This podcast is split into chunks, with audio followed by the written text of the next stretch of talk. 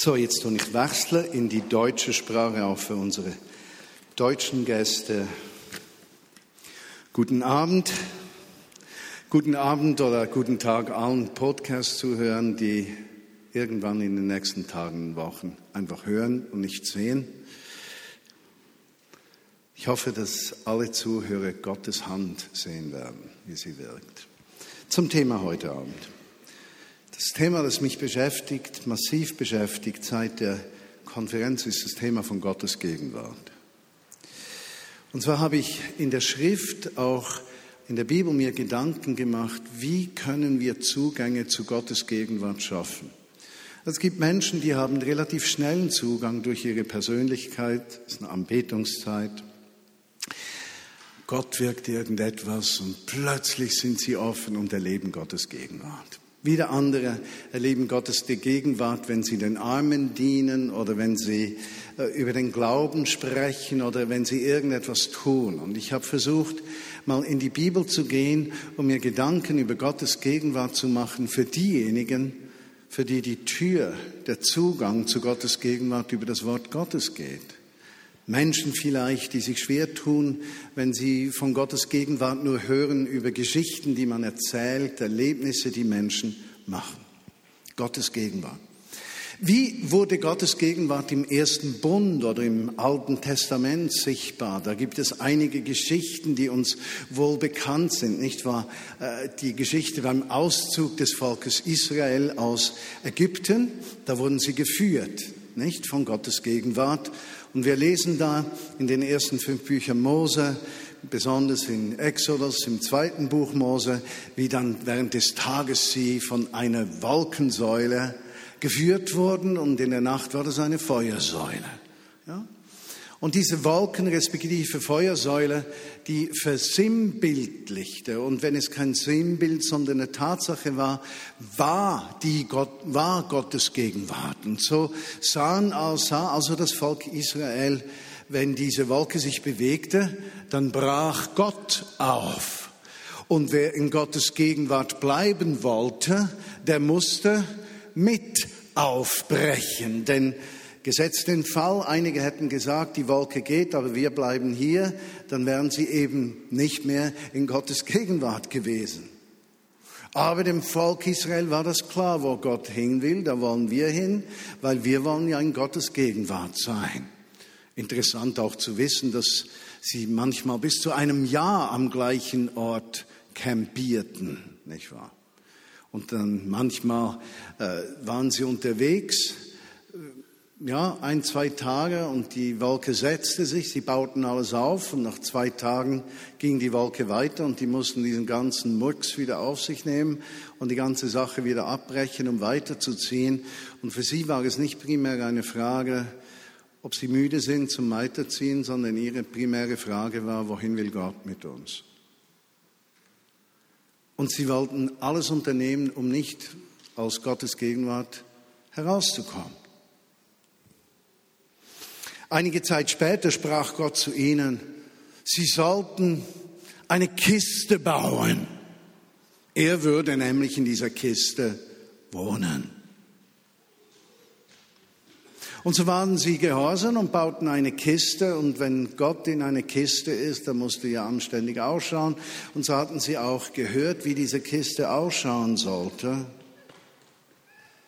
Und dann lesen wir als Beispiel in Offenbarung über diese Kiste Bundeslade genannt, Zeichen des Bundes zwischen Gott und den Menschen, was ein einziges beinhaltet, nämlich die Verheißung von Gottes Gegenwart. Das ist übrigens interessant. Das Bündnis zwischen Gott und Menschen betrifft eigentlich nur seine Gegenwart. Und alles, was wir uns als Zusagen vorstellen, Gottes Versorgung, Gottes Heilung, Gottes Kraft, sind immer nur ein direktes Resultat seiner Gegenwart. Also der Grund für alle Geschehnisse im Zusammenhang mit Gott sind immer in seiner Gegenwart. Und so lesen wir in Offenbarung 11, 19, da öffnete sich der Tempel Gottes im Himmel und die Bundeslade war zu sehen. Blitze zuckten über den Himmel und Donner, gewaltige Stimmen, Erdbeben und schwere Hagelstürme erschütterten die Erde.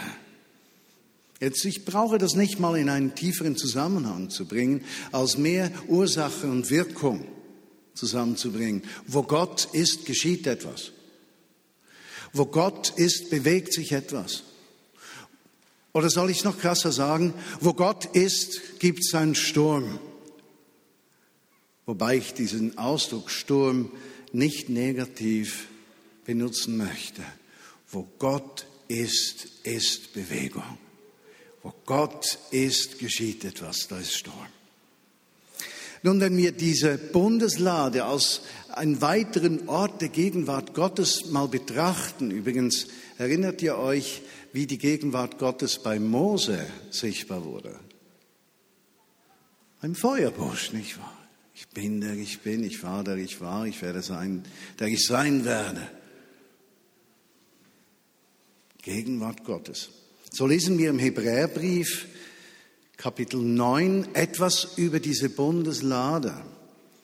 Und zwar immer, wenn wir über alttestamentliche Geschehnisse oder Geschehnisse aus dem ersten Bund lesen, im Neuen Testament, im zweiten Bund, dann lesen wir eigentlich davon, dass die Geschichten und Geschehnisse im Alten Testament, wie wir Christen es nennen, im ersten Bund, wie man es eigentlich nennen sollte, äh, dass diese Dinge dort Schatten sind des Kommenden, Abbilder des Werdenden, Bild der Realität.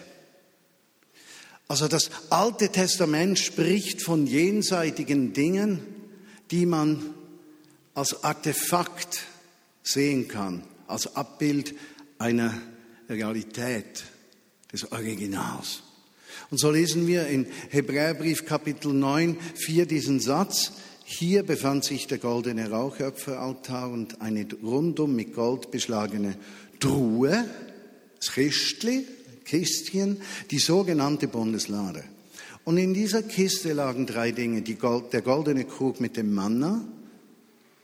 Ja, das Manna war die Versorgung, die Gott dem Volk Israel unterwegs ins verheißene Land vom Himmel fallen ließ.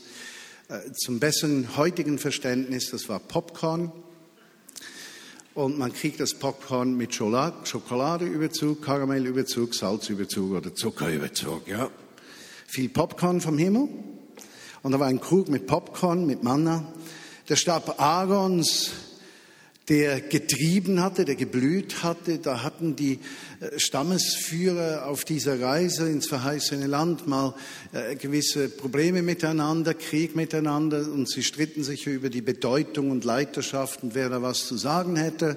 Und Gott griff dann ein und äh, dann hatte jeder Stamm so einen Stab und dann äh, sagte dann Gott, leg den hin und der Stab, der am nächsten Morgen blüht, ist der Stab, des Stammes, den ich auserwählt habe, um Führung zu übernehmen, um Leitung zu übernehmen.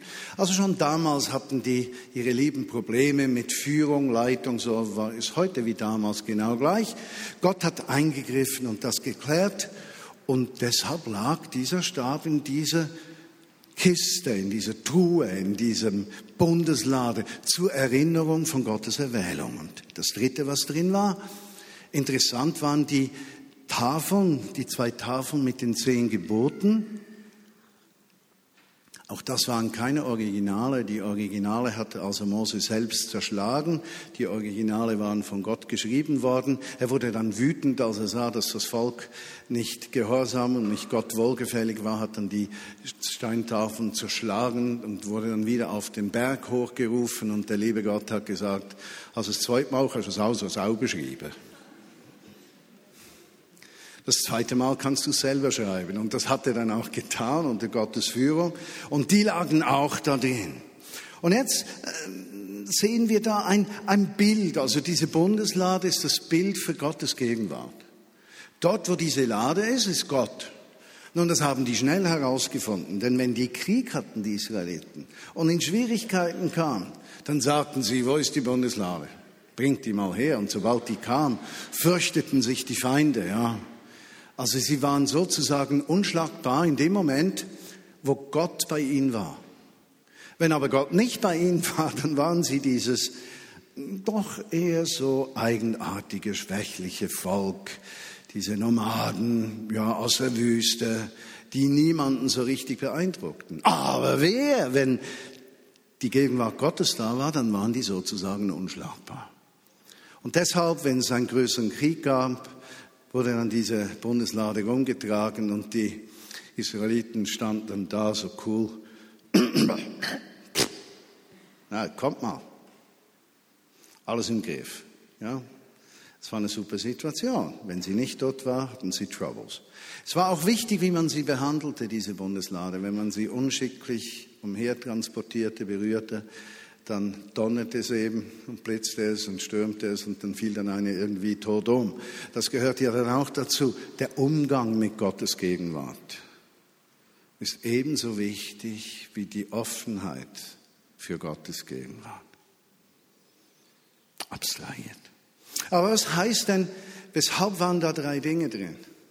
Wenn wir bedenken, dass im Alten Bund, im Alten Testament, im Ersten Bund Dinge sinnbildlich sind, Bilder, Spiegel, Schatten, eine Realität, dann müssen wir uns fragen, welche Realität hat das im Neuen Bund? Und weshalb waren diese drei Dinge drin und was sagen die uns heute, wenn wir im Neuen Bund leben? Was ist zum Beispiel dieser Krug mit Manna, das Popcorn? Weshalb war das da drin? Woran erinnert uns das? Dort, wo Gott gegenwärtig ist, sind wir immer versorgt. Das ist die Realität. In Gottes Gegenwart gibt es immer Versorgung. In Gottes Gegenwart gibt es keine Sorgen, weil er tut versorgen. Die Versorgung Gottes wäscht die Sorgen des Menschen weg. Wer in Gottes Gegenwart lebt, lebt nicht mehr abhängig vom Mangel und von seiner Unfähigkeit, von seiner Schwachheit, seiner Zerbrochenheit. Der lebt aus der Gnade der Gegenwart Gottes. Dort, wo die Bundeslade in der Nähe deines Lebens ist, da ist Versorgung und nicht Mangel. Das zweite, was da drin war, neben dem Krug mit Manna, war der Stab Aarons. Die Autorität Gottes. In Gottes Gegenwart bist du kein Spielball der Menschen mehr und kein Spielball eines Systems, mag es noch so gut sein, Soziale Marktwirtschaft, kapitalistisch, sozialistisch, gleich was. Alle Systeme sind in sich ungerecht. Aber wer mit Gott lebt, lebt unter seiner Autorität und seinem Schutz. Und der Mensch, der unter seiner Autorität lebt, der weiß, dass Gott immer für ihn eintritt. Der weiß, Gott ist auf meiner Seite. Ich habe sozusagen Bodyguards. Nun, in den letzten fünf Wochen sind drei Menschen unabhängig voneinander an drei verschiedenen Orten auf mich zugekommen und haben gesagt, du Martin, ich sage, ja, du, ich habe was gesehen. Ja, was hast du gesehen? Ja, neben dir habe ich was gesehen. Ja, was hast du gesehen? Und alle drei haben mit großen Augen gesagt, zwei gigantische Engel. Nachdem also die dritte Person, das war am Samstag gestern, mir gesagt hätte, hat, ich hätte links und rechts, das war nicht der Engel. Ich hätte rechts und links von mir zwei gigantische Engel, da habe ich es jetzt wirklich zu glauben begonnen. Ich habe meine persönlichen Bodyguards. Wenn der Teufel irgendetwas tun möchte, habe ich meine zwei Bodyguards. Die Autorität Gottes nicht von mir beansprucht, sondern von Gott gegeben. Und in diesem Sinne bin ich sehr wahrscheinlich nicht der Einzige, der diese zwei Bodyguards hat. Also aus irgendeinem Grund hat, haben diese Leute das gesehen. Ich ahne es. Du hast auch ein oder zwei. Was ich nicht genau verstehe, ist, wenn zwei Menschen nebeneinander sitzen, wo setzen sich dann die Bodyguards hin?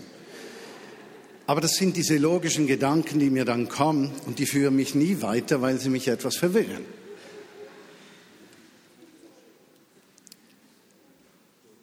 Und das Dritte, was drin war, die Gesetzestafeln, der Wille Gottes, der Rahmen fürs Leben.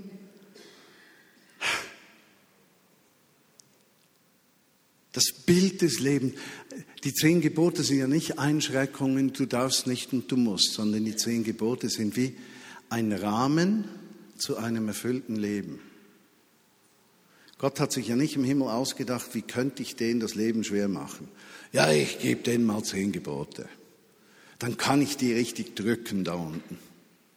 Und dann kann ich zählen, wie viele, wie viele Mal versagen. Das war nicht seine Absicht. Seine Absicht war, was muss ich denen sagen, damit die glücklich werden? Was muss ich denen sagen? Woran kann sie sich halten, damit sie gutes Leben kommen? Und so sind die Gebote nicht Schikane, sondern die Gebote sind eigentlich Wegweisungen zu einem erfüllten Leben. Und wenn die da in dieser Kiste sind, genannt Bundeslade und so wichtig sind, weil sie Gottes Gegenwart zeigen, dann heißt das für uns, Gottes Wort hilft uns dabei, ein erfülltes Leben zu haben. Und wer in Gottes Gegenwart lebt, versteht seine Gebote im Herzen. Wie komme ich auf die Idee? Nun, wenn diese drei Dinge Symbole sind für das Kommende, dann wissen wir eines. So wie die zehn Gebote Mose geschenkt wurden, so fiel am Pfingsten der Heilige Geist. Und plötzlich war dieses Gesetz nicht mehr auf Steinplatten, sondern geschrieben auf fleischerne Herzen. Und im Moment, wo du in Gottes Gegenwart lebst, da ist in dir der Geist Gottes, der dir erklärt, wie dein Leben erfüllt sein kann. In seiner Gegenwart ist Erfüllung. In seiner Gegenwart ist Versorgung. In seiner Gegenwart ist Autorität. Verstehst du das? Kein Spielball irgendwelchen Interesses. Wow. Und kein Feind hat eine Chance.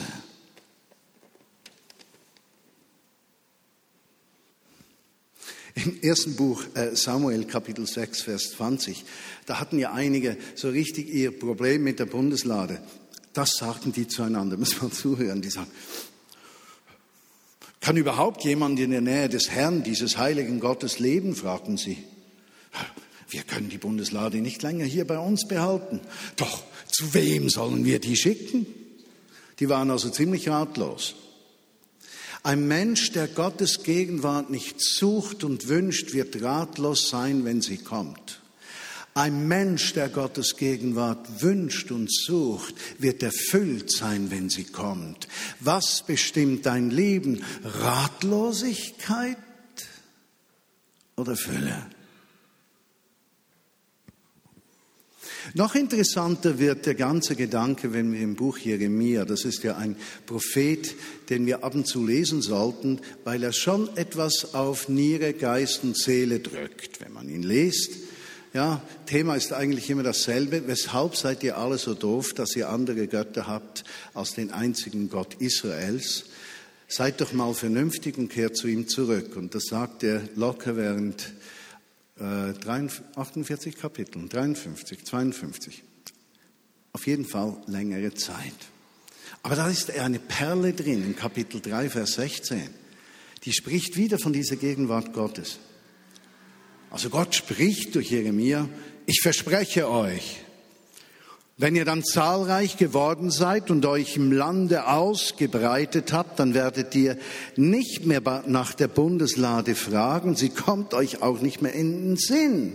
Ihr werdet sie nicht vermissen, ihr werdet keine neue anfertigen, denn in jener Zeit wird man ganz Jerusalem Thron des Herrn nennen und alle Völker werden sich dort versammeln um mich anzubeten. Sie werden nicht länger das tun, wozu ihr böses und eigensinniges Herz sie treibt. Ja, wann vergisst man die Bundeslade? Wenn die Gegenwart Gottes da ist. Brauchen wir noch eine Bundeslade? Sie ist in uns. Ich trage die Bundeslade rum. Ich weiß nicht, wie groß dieses Kästchen in mir drin ist. Möglicherweise in der Größe eines Herzschrittmachers. Aber der lebt in mir, diese Bundeslade, die Gegenwart Gottes. Und gleich wohin ich gehe, ist sie da. Und diese Bundeslade in mir drin hat drei Dinge. Ja, drei Dinge. Versorgung, Autorität und Rahmenbedingungen für ein erfülltes Leben. Und gleich wo ich bin, ist diese Bundeslade bei mir. Jetzt ist es so, die wirkt ja schon unglaublich, wenn ich der Einzige wäre, der so leben würde. Aber wenn eine ganze Gemeinschaft von Christen miteinander verbindlich so zu leben beginnen und miteinander bewusst diese Bundeslade mit sich tragen in ihrem Alltag, dann wird eine ganze Stadt von der Gegenwart Gottes berührt und keine Ecke bleibt aus. Kommt letzte Woche, am Montag war das, ich gehe mit einer Mitarbeiterin ein herrliches Gespräch führen, eine super Mitarbeiterin. Und wir waren beim Tibitz und ich habe sie gesucht. Dann kommen zwei junge Männer auf mich zu. Ich habe die überhaupt nicht gekannt, die zwei. Also die kamen mir gleich so nah, dass sie beinahe auf meine Zehen gestanden sind. Und der eine brüllt mich an. Gau Martin, in der ganzen Stadt kommt Gegenwart von Gott. Und wir gehen überall her, an jeden Ecke. Und dann passiert's. Gau Martin. Das war jetzt für die Podcast-Zuhörer aus Deutschland nicht verständlich. Ich werde es aber auch nicht erklären. Es ist ein kleines Geheimnis, an dem du für den Rest der Predigt nachdenken kannst. Also auf jeden Fall, die zwei waren da. Da habe ich gefragt, woher kennen wir uns? Ja, wir gehören danke Twinje Bern. Und dann habe ich gesagt, ja, ihr seid von welchem, es war ja klar, von welchem Gottesdienst. Das hat mich so berührt, so berührt. Dieses Feuer, dieses Bewusstsein, die Bundeslade, ich trage die überall hin, die Gegenwart Gottes. Wo ich bin, ist die Autorität Gottes. Wo ich bin, ist die Versorgung Gottes. Wo ich bin, sind Rahmenbedingungen für das Leben. Ist das nicht gewaltig? Diese Vorstellung. Wow. Im Psalm 22, den werde ich euch jetzt ersparen, aber ist wunderbar geschrieben, wenn ihr den im Hauskreis oder während der Woche lesen wollt. ist ein messianischer Psalm. David schreibt dort vom Messias. Und wie er vom Messias schreibt im Zusammenhang mit der Gegenwart Gottes, die durch seinen Sühnetod und seine Auferstehung kommt, im Psalm 22, sind dann die Verse später, 24 folgende, da spricht er von der massiven Auswirkung der Gegenwart Gottes. Und er spricht dort, dass die, die Hilflosen werden nicht verachtet, das Elend wird ihnen weggenommen. Er spricht davon, äh, dass Menschen von Not gelöst werden. Er spricht davon, dass Menschen geheilt werden, dass Menschen aus den Völkern zusammenkommen. Also er spricht all das an, was das Reich Gottes am Ende der Tage schenken wird.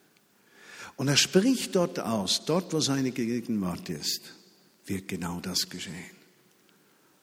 Und das finde ich gewaltig. Dort, wo ich bin, kommt Wertschätzung und Würde.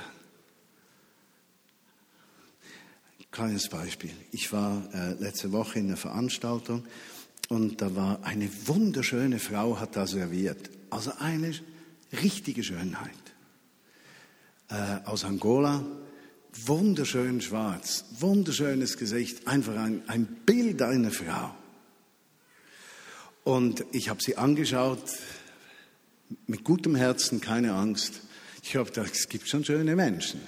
Schon unglaublich, wie es schöne Menschen gibt. Und als sie dann kam, habe ich ihr gedankt und, und, und wollte sie fragen, woher sie kommt. In diesem Moment merke ich, die denkt, ich will sie anmachen. Ja? Und sie denkt, ich setze sie runter, weil ich sie gefragt habe, ob sie Französisch spricht und woher sie kommt. Und sie kommt zurück mit einer Liste von sechs, sieben Sprachen, die sie spricht. Also sie spricht Englisch, Französisch, Spanisch, Portugiesisch, äh, und noch zwei europäische Sprachen. Italienisch spricht sie und Deutsch natürlich, genau, Deutsch natürlich. Und nachher habe ich gemerkt, okay, die Miss versteht das. Da braucht es irgendwann Erklärung, sonst wird diese Begegnung entwürdigend für sie. Ja, und dann irgendwann habe ich die, die Kurve gekriegt und konnte ihr Würde geben. Und da ist mir eines aufgefallen. Wir begegnen Hunderten und Tausenden von Menschen. Viele dieser Menschen sind verletzt, haben Geschichte, haben Dinge erlebt und wurden entwertet. Deshalb, wenn Sie einem neuen Menschen begegnen, reagieren Sie häufig in der Erwartung, entwertet oder entwürdigt zu werden. Und mir ist so aufgefallen, wie wichtig es da war, dass ich dann nicht gedacht habe, jetzt ziehe ich mich zurück Ich bin ja kein Anmacher, so ein 50-jähriger Spinner, ja, der junge Frauen anmacht. Das, das geht nun mal gar nicht. Aber ich habe trotzdem da durchgedrückt. Ich habe nicht aufgegeben. Bis ich gemerkt habe, jetzt kann ich hier Würde und Mehrwert geben. Wo das Reich Gottes kommt, bekommen Menschen Mehrwert.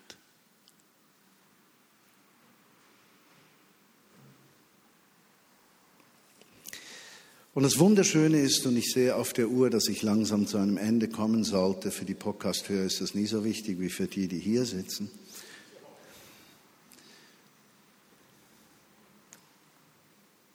Mit Jesus ist die Bundeslade zu den Menschen gekommen.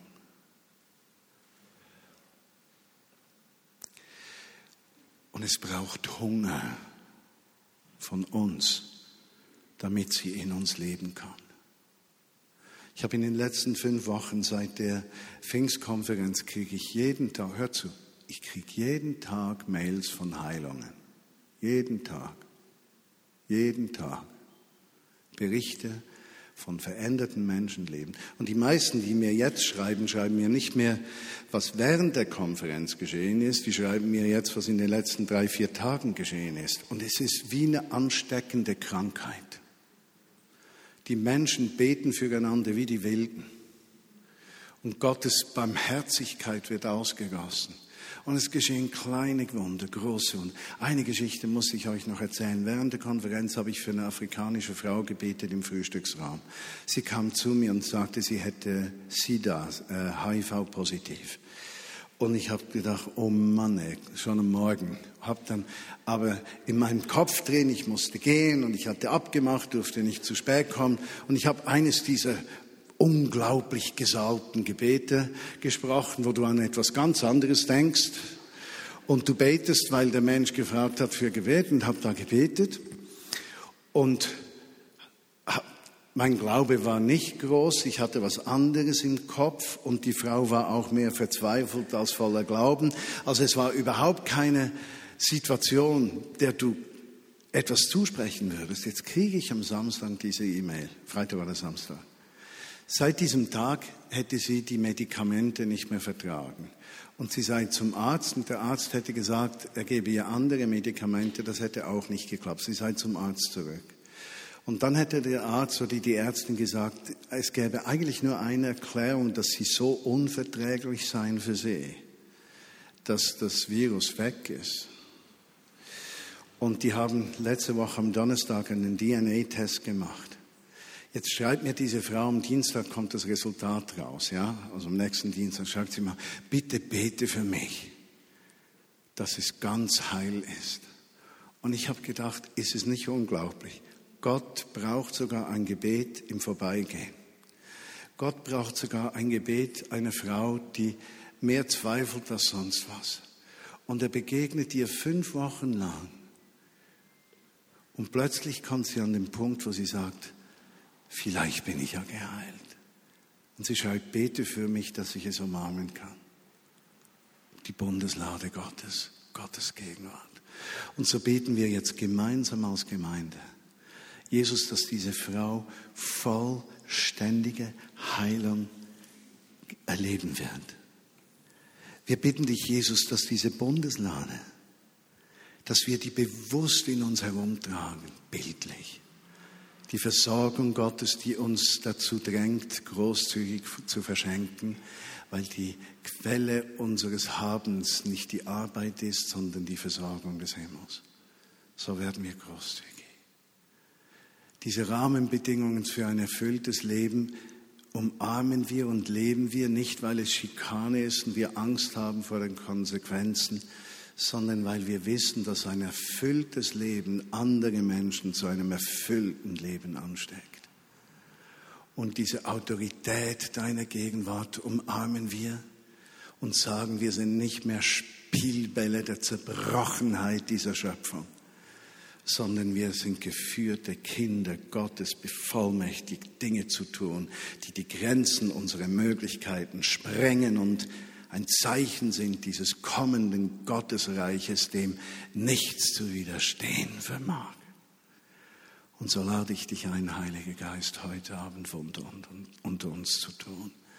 Für die eine Person ist es Ermutigung, für eine andere Befreiung zur Großzügigkeit und zum Teilen. Für die dritte Befreien von Angst vor dem anderen Geschlecht. Für die dritte das Finden der eigenen Identität.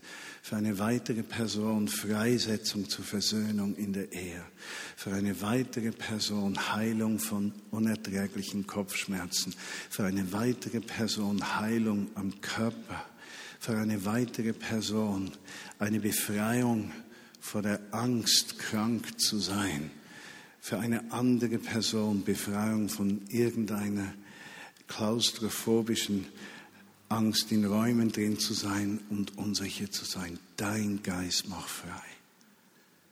Und so stelle ich uns unter diesen unendlichen Segen der Gegenwart Gottes.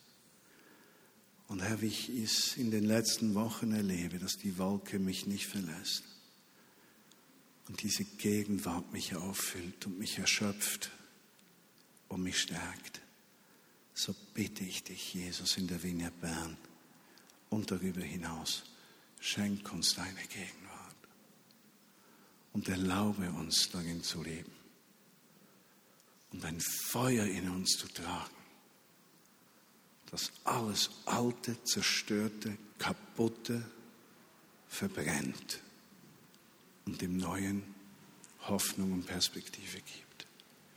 Amen.